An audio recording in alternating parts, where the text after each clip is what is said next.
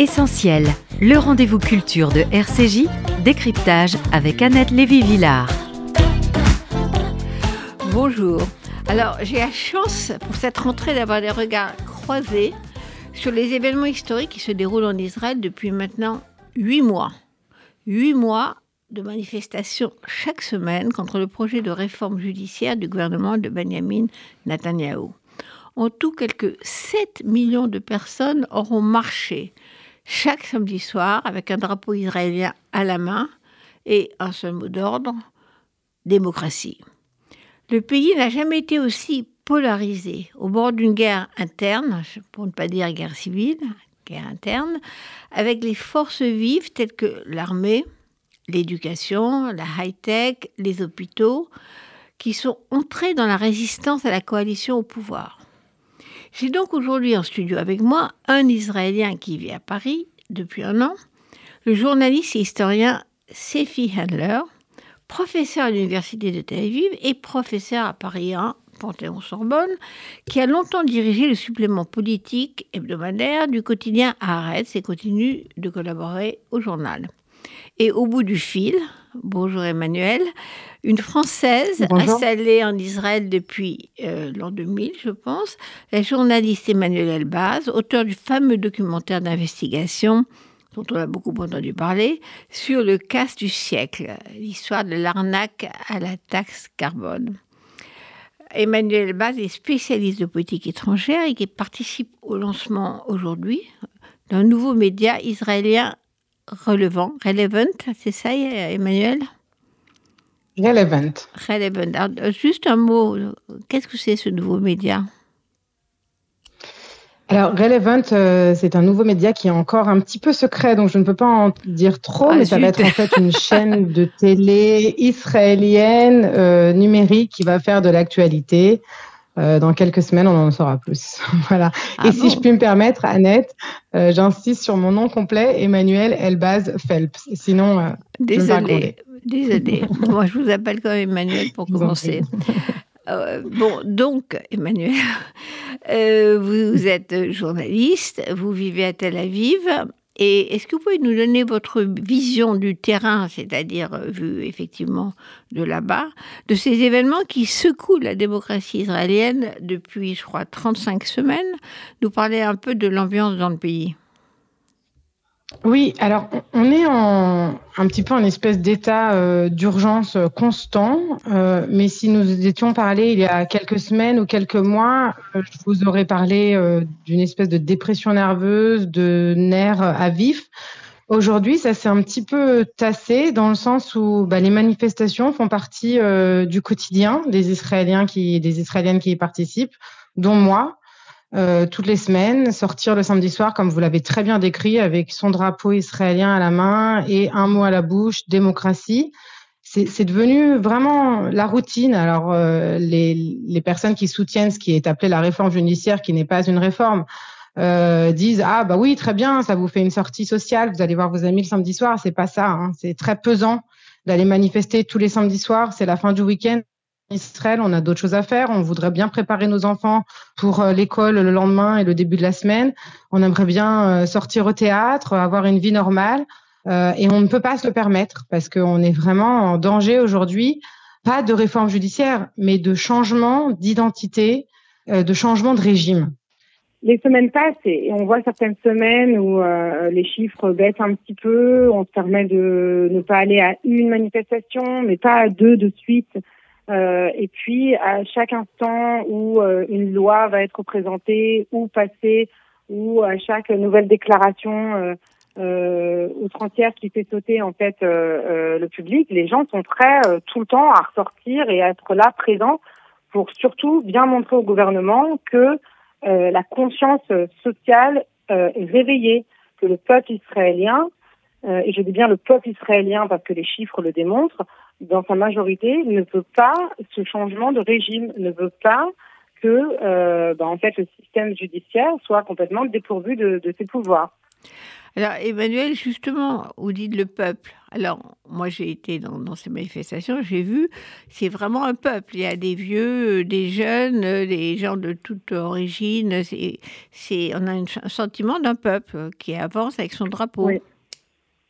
Oui, et alors, c'est, beaucoup plus flagrant, euh, par exemple, à Jérusalem, euh, où on voit bien la présence de, de religieux et non pas uniquement de laïcs euh, et de gens euh, qui seraient plus euh, identifiables avec la gauche.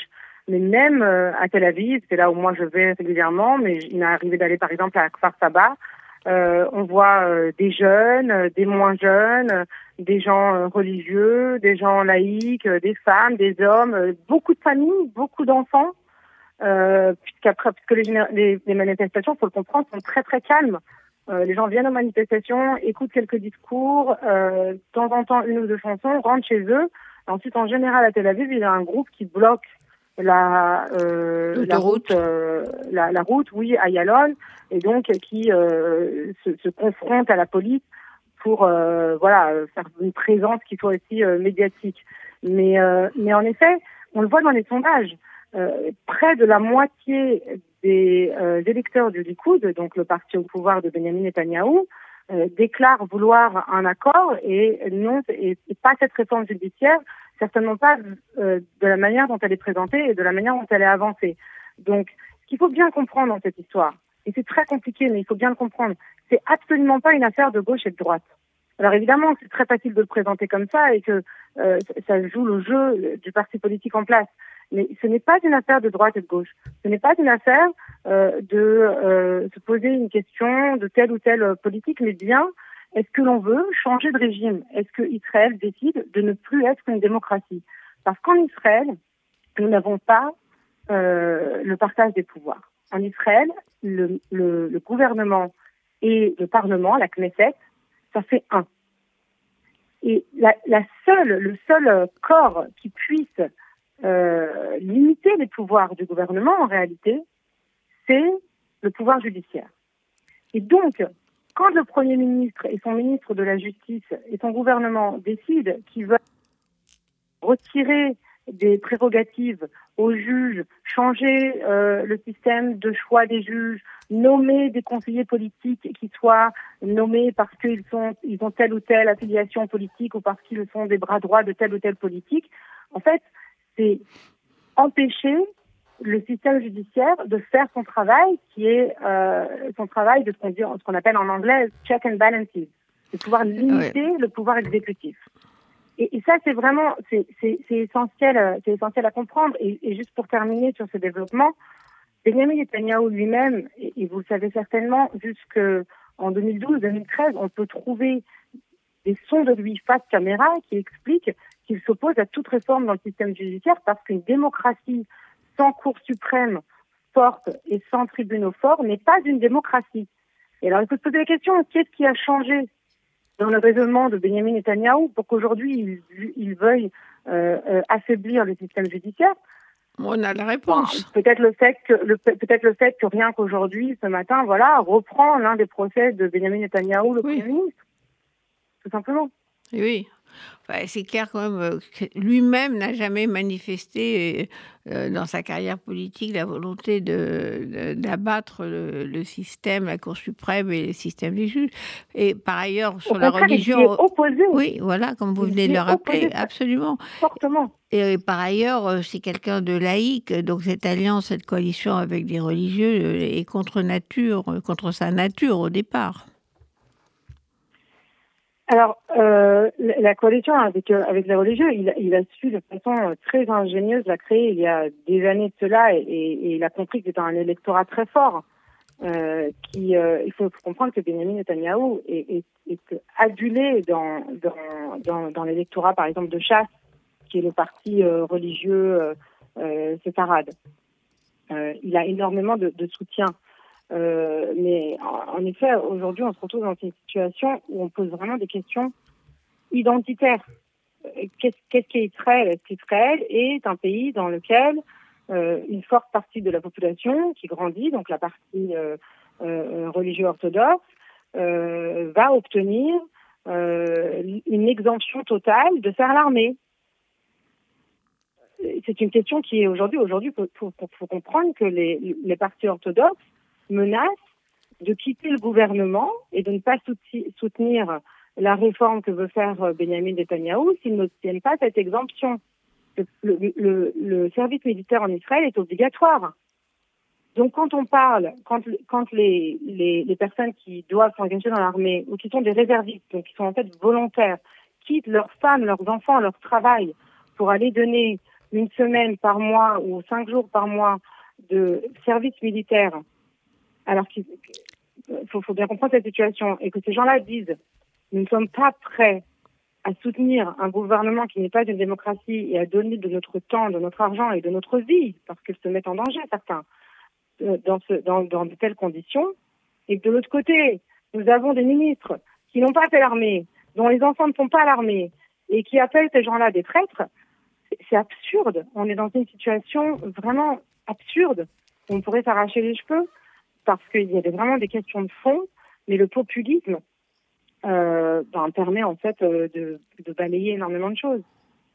Mais justement, vous avez parlé de peuple. Moi, donc j'étais également dans, ces manifestations quand quand je suis passée à Tel Aviv. Euh, c'est vrai qu'on est impressionné par par la toutes ces, catégories d'Israéliens qui marchent ensemble, hein. en particulier les réservistes, euh, euh, l'armée, enfin c'est des choses qu'on n'avait jamais vues en Israël. vous venez de parler de, de, c'est pas un devoir, mais enfin un devoir moral de réserve que font les euh, les Israéliens de donner effectivement leur temps à l'armée euh, plusieurs fois par an. Et là, c'est la première fois qu'on entend les réservistes dire ben non, on n'ira pas. Euh, dans ces cas, c'est quand même très très grave par rapport à ce qu'on a connu mhm. avant c'est vrai que c'est euh, presque impensable de voir, euh, comme vous le dites, dans la même manifestation, un, un, gros groupe de réservistes et puis maintenant chacun s'identifie et se donne un, lieu de rendez-vous. Alors on a les francophones là et puis les réservistes là et on a les réservistes à côté euh, des gens qui s'identifient avec le groupe anti-occupation. C'est assez, assez dingue de voir des, des, réservistes et, et qu'ils appellent les frères d'armes et les gens du groupe anti-occupation à côté. Euh, oui, ça cohabite, oui. Et aussi, les, aussi ces Golden Boys de la high-tech qu'on croyait intéressés uniquement par faire du fric, etc., qui sont complètement investis dans, dans ces manifestations. Toutes les forces vives d'Israël, les forces économiques, euh, y compris l'éducation, bah euh, les médecins, c'est très, très impressionnant. Vous savez, même si on, on, considère que ces gens-là ne sont intéressés que par, euh, leur argent, et c'est très possible pour, euh, certains, euh, la question est aussi économique. Parce que qu'est-ce que vous dit en fait Qu'est-ce que vous disent en fait les cadres du high-tech? Ils vous disent les investisseurs étrangers ne vont pas investir dans un pays qui se retrouve dans une insécurité judiciaire, puisque en cas de litige, on ne sait pas on ne sait pas comment nous allons obtenir ou non justice. Donc c'est une question pratique. Et en général, quand il y a une instabilité, ben les investissements ne viennent moins, ne viennent pas ou viennent moins. Et donc c'est aussi une question économique. Vous n'avez aucun euh, économiste mondial reconnu, ou peut-être j'exagère. On va dire que sur 90% des économistes mondiaux reconnus euh, vous, vous, vous, avez en face peut-être 10% qui va vous trouver une, une, bonne raison de faire passer ces réformes, mais le reste vous dit c'est un danger pour l'économie israélienne. Euh, de même que plus de 90% des juristes dans le monde et en Israël, y compris des gens qui ont été des soutiens forts de Benjamin Netanyahu, vont vous dire il y a peut-être certaines réformes à faire, mais certainement pas celles-là. Celles-là sont dangereuses pour la démocratie. Donc, Enfin, moi, je ne suis ni juriste ni économiste, mais j'ai appris à écouter euh, certains experts et à comprendre que quand 90 euh, personnes sur 100 me disent la même chose, peut-être qu'ils en savent quelque chose. Et, puis, on peut rentrer dans les textes aussi pour comprendre. Euh, c'est-à-dire que c'est difficile, en fait, à, à expliquer, je crois, à l'extérieur d'Israël, c'est vraiment ce côté qui est de dire, oui, certes, énormément de gens n'aime pas Benjamin Netanyahou dans ses manifestations et euh, s'opposer à lui politiquement bien avant cette idée de réforme, certes. Énormément l'appel à quitter le gouvernement et à euh, prendre sa retraite, certes. Mais la plupart des manifestants y compris, encore une fois, des gens qui ont voté pour lui et des gens qui ont voté plus à droite que Benjamin Netanyahu, les gens sont là pour dire nous voulons rester une démocratie. y compris des gens qui étaient dans son gouvernement, dans son gouvernement, dans ses gouvernements précédents, hein, qui étaient Bien des sûr, vous avez Meridor, oui, Limor qui était ministre de la Culture, euh, très connu, euh, parce qu'elle très, était très visible comme ministre de la Culture euh, du Likoud, de Netanyahou. Ces gens-là sont dans les manifestations et prennent la parole à la tribune. Exact. Toutes les semaines, vous avez Limor Livnat, qui est sur une scène différente, et pas elle seulement, des gens comme Dan Meridor, Benny Begin, des gens qui se définissent être vraiment des successeurs de Jabotinsky et de Begin, donc euh, l'idéologie de base du Likoud, et qui vous disent aujourd'hui, ce n'est plus mon Likoud, ce n'est plus mon parti politique, je ne me reconnais pas dans euh, les idéologies et la politique euh, qui est, qui est menée. Écoutez, le problème, c'est qu'on est dans une impasse. Et, oui, ça, c'est on, va droit, on, va, on va droit vers, le, vers la crise constitutionnelle.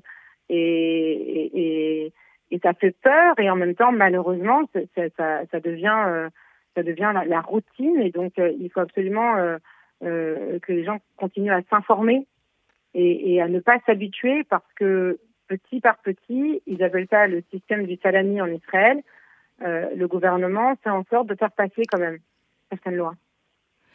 Mais les, s'il y avait aujourd'hui des élections, de nouvelles élections, peut-être que le résultat serait différent, mais il n'y a pas d'élection. Il n'y a pas d'élection et, a priori, euh, euh, on peut compter sur euh, Benjamin Netanyahu pour qu'il n'y ait pas d'élection jusqu'à la fin de son terme. C'est vraiment la dernière chose qu'il souhaite aujourd'hui quand on voit les sondages. Bah, écoutez, merci infiniment et j'espère qu'on aura l'occasion de vous avoir à nouveau sur cette antenne. Euh, en direct euh, depuis euh, Tel Aviv parce que c'était de très grande clarté. Et donc, je vais maintenant, merci Emmanuel, je vais donner la parole à Sophie Handler qui est dans le studio avec nous, qui effectivement va nous expliquer comment c'est vu de France Parce que ce que vous avez expliqué est très très très clair, mais je pense que vu de France, l'analyse ou le sentiment qu'on peut avoir sur ce qui se passe en Israël n'est pas encore très clair. Je pense qu'il y a peut-être un. Parlons de français en général et peut-être une catégorie de juifs français qui, s'intéressent, qui sont attachés à Israël en particulier. Euh, je pense, peut-être j'exagère un tout petit peu, qu'ils ratent un peu cette histoire. Ça passe un peu à côté. Ils comprennent pas exactement ce drame, ce séisme qui sécu euh, le pays, Israël, depuis, comme euh, disait Emmanuel, huit mois. 7 millions de personnes. Euh, c'est des chiffres de la police, attention, c'est le commissaire général de la police qui, qui venait de les euh, communiquer. C'est un petit pays. Un petit pays, euh, six fois plus petit que la France. Il, il a, la police a recensé 4400 sites de contestations et manifestations en Israël. Dans tout le pays.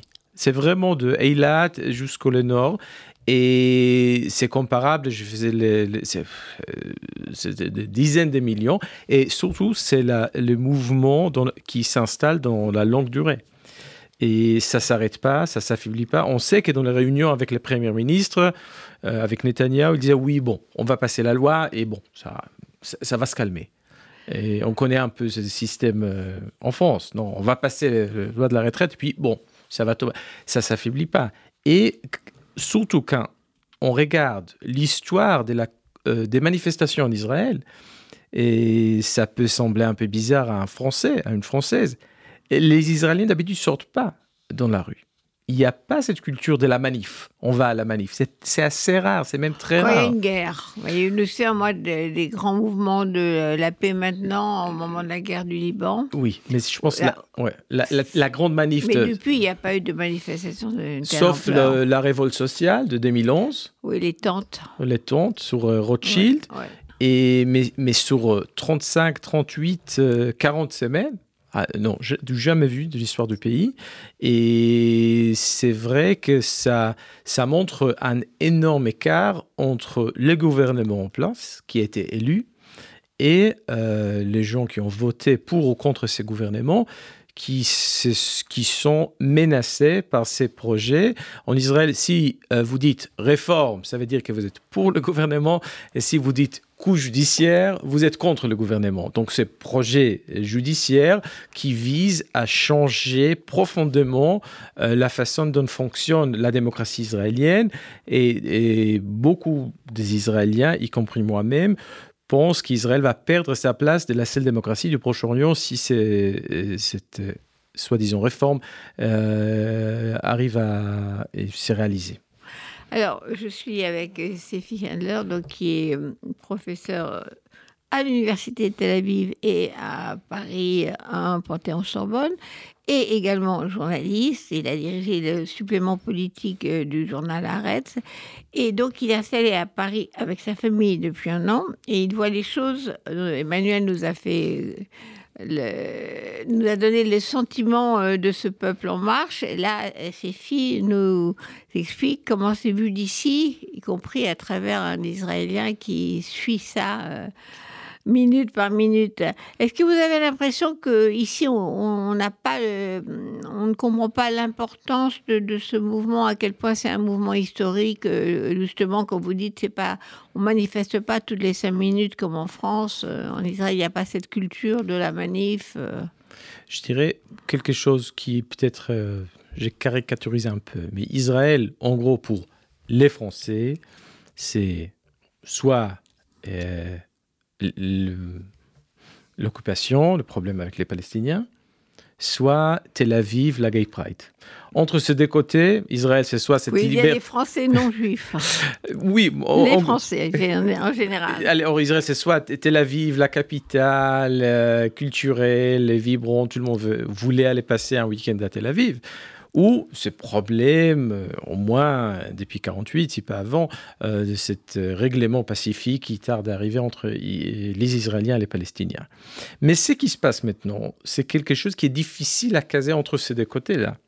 Il y a une volonté dans un pays qui a choisi qui a choisi, euh, ça a été imposé un peu par Ben Gurion, de ne pas avoir une constitution dont les contre-pouvoirs institutionnels sont extrêmement faibles parce qu'il faut comprendre, dans la déclaration d'indépendance de 48, euh, si on la lit, euh, il est stipulé que la Chambre, qui venait d'être élue, va rédiger une constitution. Or, des euh, tensions internes entre, à l'époque, le parti de Ben Gurion, donc la gauche zioniste, et les ultra-orthodoxes et les religieux qui avaient peur un peu de cette constitution. Il disait donc, d'accord, on va faire ça à la juive, on va remettre ça une autre fois, on va transférer ces pouvoirs de rédaction de la constitution à une commission à la Chambre, qui va être une commission permanente, la commission des lois et des constitutions, et au fur et à mesure, on va arriver à euh, écrire une constitution qui va être votée par la Chambre. Les règles n'ont jamais été fixées. C'est quoi une, loi qui fera partie de la constitution? C'est quoi une loi simple? Qui peut limiter le pouvoir de la, de Knesset, de la Chambre des députés? Donc, après 75 ans, un système s'est installé où le seul pouvoir de critiquer, de censurer le gouvernement est le pouvoir de la Cour suprême. Euh, la Cour suprême, c'est une institution extrêmement respectée dans le monde entier. Et je dois dire, en Israël aussi, quand vous regardez... Qui donnait un exemple à tous les juristes du monde. Du monde entier. je me souviens que les délégations d'hommes de, politiques ou de magistrats, etc., venaient voir la Cour suprême à Jérusalem comme modèle, justement. Exactement.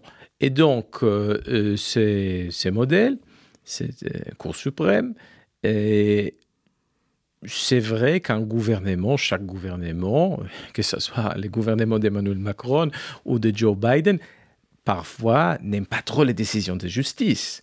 Mais et c'était vrai pour Rabin aussi. Il n'était pas très content de la Cour suprême. Mais quand le gouvernement n'est pas content, c'est pas un mauvais signe en soi. Ça veut dire qu'il y a quelqu'un qui limite les pouvoirs, exactement. On n'a pas une chambre haute, on n'a pas une constitution, et c'est vrai que l'Assemblée est un peu au merci du gouvernement.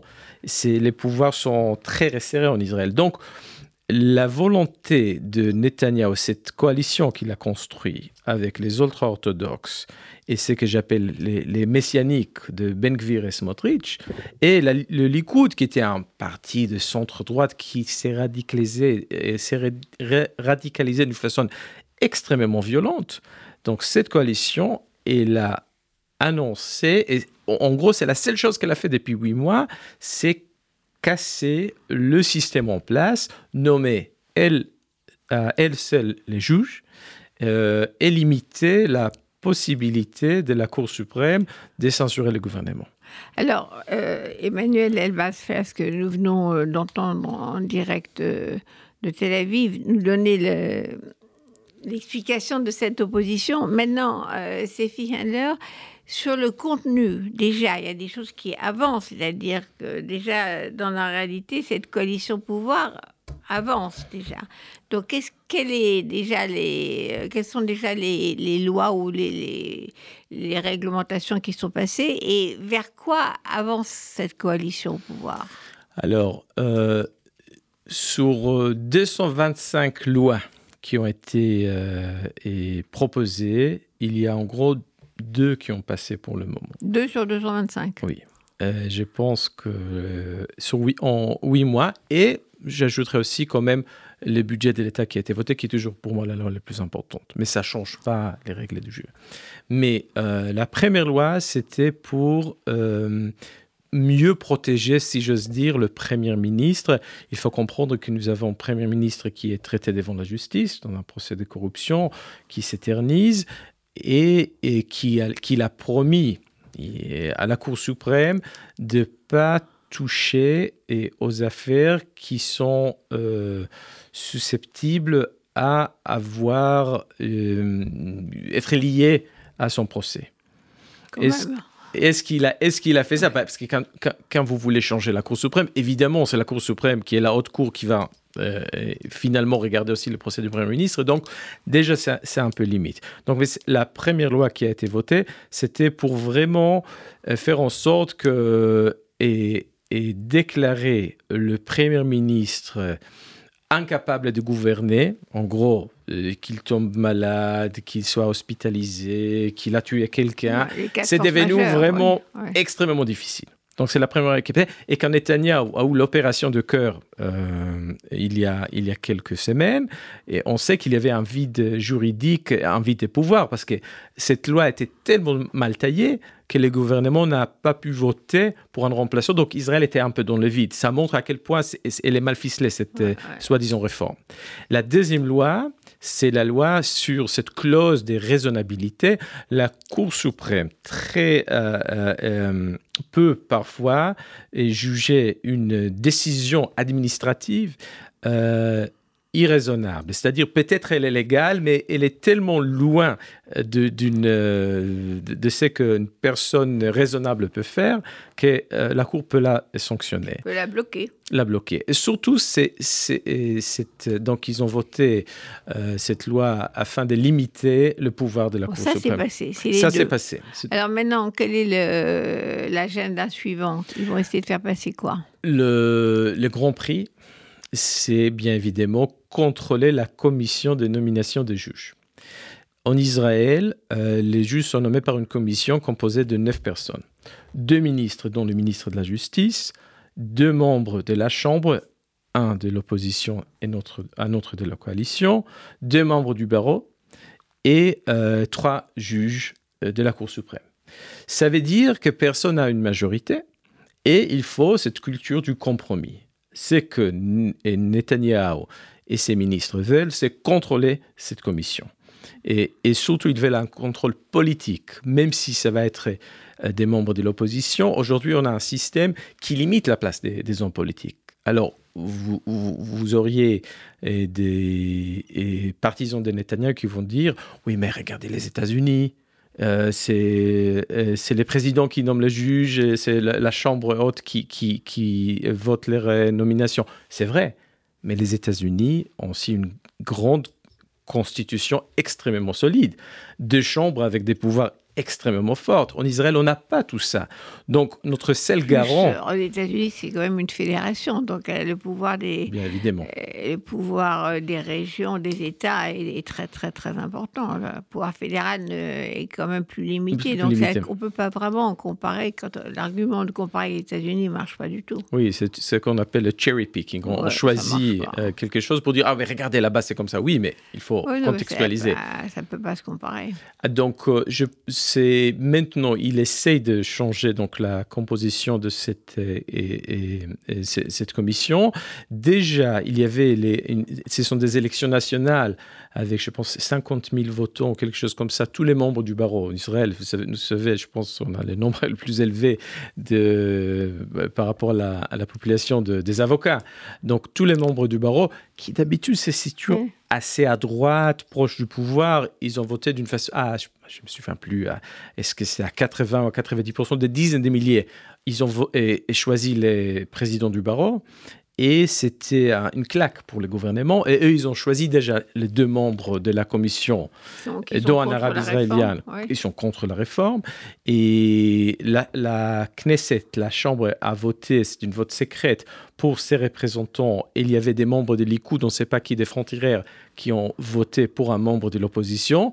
Euh, même si euh, Netanyahu et ses ministres ont essayé de, de confisquer le, deux sièges euh, qui sont attribués à la Chambre pour avoir deux membres de leur coalition, ça n'a pas marché. Donc du coup, tout, chaque fois que ça a été soumis au, vote, soit à la Chambre, soit une vote assez populaire, quand même des dizaines de milliers de personnes, une claque pour le gouvernement. Mais ils, ils ont déjà déposé une, une proposition de loi et ils vont essayer de casser cette commission afin de nommer les juges. Mais est-ce que les, problèmes judiciaires euh, de euh, Netanyahou peuvent euh, bloquer finalement toutes ces réformes? Est-ce qu'à un moment donné, ça va, ça va enrayer la machine à ce qu'on appelle une réforme judiciaire qui est en fait plus grave qu'une réforme judiciaire, qui est une réforme vraiment de de, fonctionnement de la démocratie en Israël. Donc, est-ce que la, question du cas personnel de Netanyahu risque de le forcer à partir à un moment donné ou pas? Forcé à partir, c'est une grande question. Euh, tous ceux qui voyaient la euh, mort politique de Netanyahu sont depuis un petit moment dans les cimetières. Hein. ils étaient très nombreux. Hein, ils étaient très nombreux. Ils attendent les. Bah, rappelons quand même qu'il a battu tous les records de longévité au pouvoir de l'histoire d'Israël. Exactement. Et pouvoir pourquoi faire, c'est une autre question. Donc, pour le moment, on, avance vers le, euh, un septembre historique à la Cour suprême. Parce que qu'est-ce que le gouvernement fait? Donc pour le moment, euh, ils n'arrivent pas à changer la composition de cette commission qui nomme les juges, donc ils ont bloqué la commission. Aucun juge n'est nommé. C'est gelé. C'est gelé, mais la présidente de la Cour suprême part à la retraite, c'est retraite forcée en Israël à 70 ans, dans deux mois il y a une, euh, série de pétitions contre le gouvernement, y compris pour les affaires judiciaires de Netanyahu et, pour les lois qui ont déjà été votées, et la Cour suprême a décidé de d'examiner toutes ces pétitions et il peut s'avérer que la Cour suprême va bloquer plusieurs lois. C'est ça la fameuse crise, euh, crise, constitutionnelle dont Emmanuel nous a parlé. Donc si en septembre-octobre, la Cour suprême décide... dire maintenant. Maintenant, la Cour suprême décide de censurer le, euh, gouvernement, la grande question, qu'est-ce qui se passe, qu'est-ce qui se passe? Alors, comme dans chaque bonne crise constitutionnelle, la grande question c'est à qui sont fidèles les forces armées? Euh, La police, les services de sécurité, l'armée et l'administration. Alors, est-ce qu'ils écoutent le gouvernement ou est-ce qu'ils écoutent la loi? Comme dans une démocratie, la loi est exprimée par la bouche, finalement, de euh, la, Cour suprême. Ça va être un clash euh, difficile. Pour tous les chefs de, et le chef de la police, et le chef de l'armée, et le chef des services ont déjà déclaré nous écoutons la Cour suprême. Mais si on va en arriver là, c'est extrêmement risqué pour Israël. Donc dans les deux mois qui viennent, ça va être décisif. Décisif, dramatique, et c'est pour ça que Netanyahu maintenant pousse euh, pour, disons, euh, semblant, oui, je il a fait appel à Benny Encore une fois. je crois que c'est hier ou aujourd'hui, pour essayer de négocier quelque chose avec lui. Il a refusé. Alors, j'aimerais mettre encore sur la table une, une, une question importante et, la question saoudienne. Le pays arabe le plus important aujourd'hui, c'est l'Arabie saoudite, et, on le sait. Euh, Joe Biden, qui, est, qui a un certain âge, mais qui a rencontré tous les premiers ministres israéliens, depuis Golda Meir, je pense. Il connaît très bien Netanyahu, il connaît tout le monde. Euh, et il, je pense qu'il est en train de faire un cadeau euh, empoisonné à Netanyahu, parce qu'ils sont en train de mijoter à le, le deal du siècle de cette euh, réconciliation historique entre l'Arabie saoudite et gardienne de la Mecque et Israël.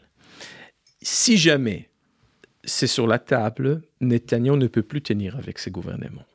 Donc, si dans le prochain mois, euh, cette question saoudienne, cette paix israélo-saoudienne est sur la table, Netanyahu fera face à, une grande question. Il peut vraiment inscrire son nom dans l'histoire. Et là, Gantz et autres, ils doivent aussi décider peut-être de soutenir le gouvernement.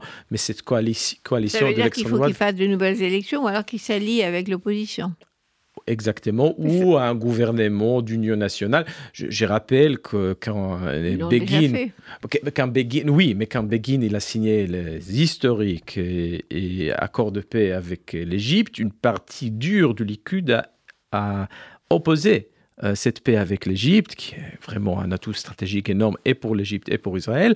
Et euh, l'opposition à l'époque, sans avoir un gouvernement d'union nationale, a soutenu ces accords de paix. Mais c'est clair que le messianique, tant que Smotrich et Ben Gvir peuvent pas soutenir ça parce qu'il y aura un prix aussi sur la question palestinienne, c'est clair. Sinon, les Saoudiens euh, peuvent pas y avancer, ils peuvent pas recevoir moins. C'est-à-dire que Netanyahu, il a une chance de, de réussir ou de rater sa sortie historique.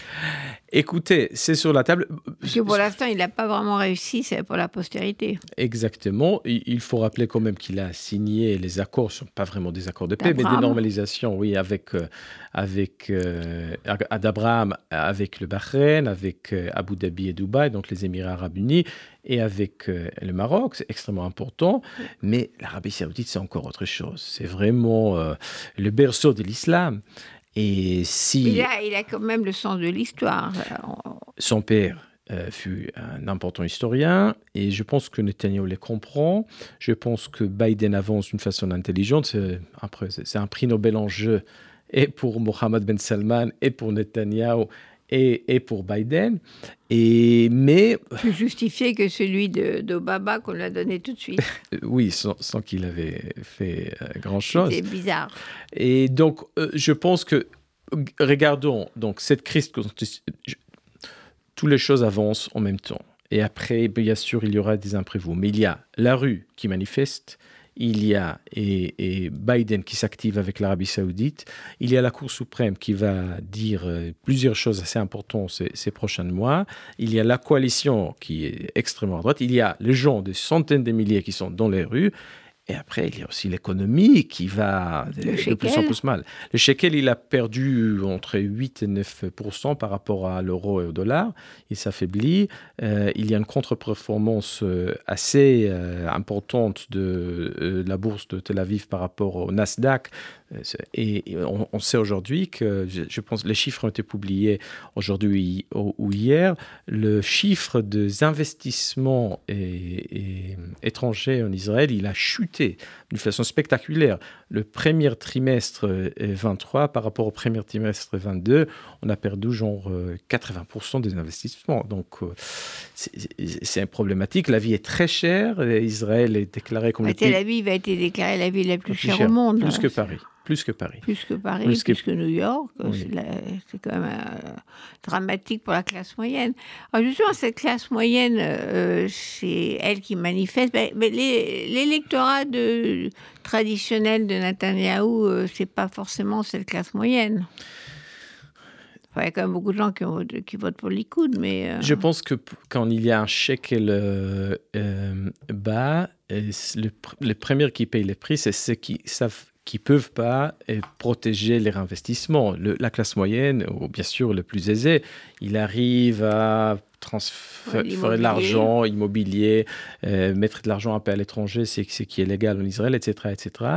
Et je regarde les sondages. Euh, bien sûr, ce qui compte, ce sont les élections, les prochaines élections. Il a attention, il y a des élections municipales 31 euh, octobre. Je pense qu'il faut se préparer à une claque assez importante pour la coalition en place dans une série de villes. Et c'est un, test national quand même. Euh, moins important qu'en France, mais quand même, je pense qu'il y a un enjeu assez important. Et euh, donc, les élections en général, pour le moment, c'est dans trois ans, trois ans et quelques, deux mois. Et euh, on regarde les sondages. Il y a un sondage qui est publié dans le quotidien israélien M'arrive chaque vendredi la réforme judiciaire a été annoncée le premier jour, de, je pense le 4 euh, janvier. De 64 sièges, le gouvernement est passé à 60 sièges. Aujourd'hui, sur 120. Aujourd'hui, le gouvernement est à, je pense, le dernier sondage, à 53. Donc, ils ont perdu quand même presque 20%. Alors, est-ce qu'il y a un noyau dur qui soutient? Oui, mais c'est plutôt chez les, ce que j'appelle les messianiques de Smotrich, Bengvir et compagnie, et les ultra-orthodoxes. Mais euh, le Likoud est assez divisé. Et si un parti comme le Likoud perd un tiers, un quart de ses électeurs, c'est fini. Mais là, on a le sentiment quand même que la clé de l'histoire se passe... Euh, dans le parti, le Likoud, le parti de Netanyahu au pouvoir, parce qu'effectivement, si le Likoud explose, parce que euh, Emmanuel Elbas fait rappeler qu'il y a énormément de, gens du Likoud qui sont dans les manifestations. Je ne sais pas quelle proportion, mais on a vu quand même les, les, plus connus, comme Limor Livnat, moi, Guidon Sa, etc., des, des, des, piliers du Likoud. Euh, qui sont non seulement dans les manifestations, mais qui sont à la tribune. Donc, ils sont vraiment euh, des leaders de ce mouvement de contestation. Là, si le Likoud explose, euh, dans ce cas-là, il y aura forcément, un moment donné, il y aura un jour des élections et ils perdront les élections. J'ai un de membres euh, de, la Chambre pour le Likoud qui était un peu en opposition, mais il a voté pour, pour la soi-disant réforme judiciaire, mais il s'appelle David Bitan. Et il a tout de suite averti, après quelques mois, il a dit attention, si on continue comme ça, on va perdre, pas seulement perdre les élections, mais on va se mettre vraiment à côté, nous qui sommes le parti du pouvoir depuis 77 en gros, euh, on va vraiment, euh, ça va être euh, un changement historique pour la place du Likoud. C'est vrai que le Likoud a choisi, je parle d'une façon extrêmement prudente, peut-être un peu comme les partis républicains aux États-Unis, d'aller vraiment vers le populisme, euh, une figure qui s'incarne euh, le parti. Alors, tant qu'il y a Trump, on va voir, tant qu'il y a Netanyahu, je rappelle, il, il est quand même Netanyahu, il a entre 73 et 74 ans, hein, c'est pas non plus un gamin. Je pense que tant qu'il y a Netanyahu, ça tient. Ils peuvent perdre les élections, comme ils peuvent revenir, mais tout se cristallise dans cette figure charismatique. Euh, on n'a pas eu un homme avec un verbe comme Netanyahu depuis Begin. Donc d'un côté, tant qu'il y a Netanyahu, ça tient. Mais le jour où Netanyahu s'en va, je, pense que vous avez raison, ça va, ça va s'éclater et euh, toute cette question existentielle que la société israélienne euh, pose. Vont réapparaître Et est-ce que le Likoud est mieux placé à répondre à la question de la place des femmes dans la société israélienne, par exemple? Alors, justement, euh, bizarrement, c'est la question des femmes qui, qui, remonte. Enfin, pas bizarrement, parce que ça arrive toujours dans les périodes de crise, c'est très connu. Euh, euh, les femmes, en général, dans les révolutions et les guerres, gagnent des points, et puis après ça, elles en perdent, comme dans toutes les révolutions. Et là, euh, on a l'impression qu'effectivement, euh, ça recule pour les femmes. Mais ces histoires de, religieux qui veulent qu'elles soient euh, au fond des bus. c'est horrible. c'est du nom, c'est pas, c'est pas des lois, mais c'est une atmosphère. Et je pense que nous vivons un sale moment pour les femmes en Israël. Je suis désolé si je suis trop direct. Israël, le mouvement zioniste qui a su être à l'avant-garde pour le droit de vote, pour instaurer une femme première ministre, des femmes et, ministres. Et sur la question de genre, le mouvement zioniste a su, avec tout problème pour l'égalité. Exactement. Et Israël. Y compris les femmes dans l'armée. Exactement, les femmes dans l'armée, euh, les femmes dans les hôpitaux et les femmes présidentes de la Cour suprême. Il y en a eu déjà plusieurs. là, alors, quand ces gouvernements ont été instaurés, c'était très clair qu'il y a très peu de femmes pour une simple raison que les partis ultra-orthodoxes, que ce soit Chasse, euh, parti séfarade, ou euh, Yadut Agudat Israël et parti Ashkenaz, les femmes ne sont pas admises dans leur liste, c'est toléré par la loi. Et euh, ensuite, donc déjà, vous, on voit la composition de la coalition, la composition du gouvernement, moins de femmes. On regarde les nominations euh, dans la haute administration, beaucoup moins de femmes. Je pense sur, je sais pas, 30 ministères. S'il y a euh, une femme qui dirige un ministère, c'est beaucoup. Sur 30, attention.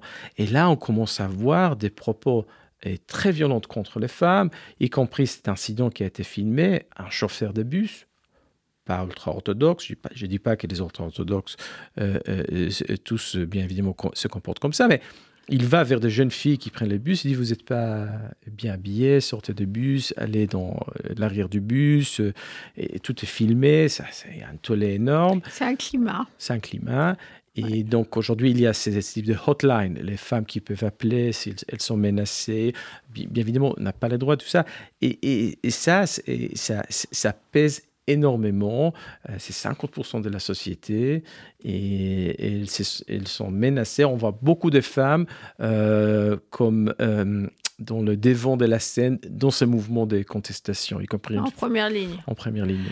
Alors, euh, j'aurais bien voulu, on n'a pas le temps parce que cette émission se termine, j'aurais bien voulu qu'on parle des Arabes euh, israéliens, donc euh, les Israéliens arabes ou palestiniens d'Israël, comme ils s'appellent, parce que c'est un sujet qui justement devient complètement brûlant, d'actualité avec la montée de la violence dans les villages arabes et la mobilisation des élus arabes qui sont également quand même pas loin de la contestation. Ils sont, il y en a qui participent, euh, pas forcément euh, dans les marches, mais bon, il se passe quelque chose de ce côté-là euh, qui, qui, voudrait une autre émission. Donc il faut qu'on revienne, qu'on refasse l'autre émission, la même.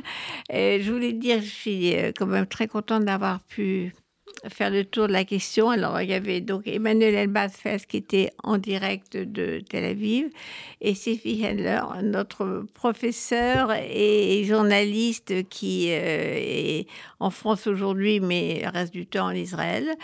donc, merci d'être venu et puis on va recommencer alors. Merci.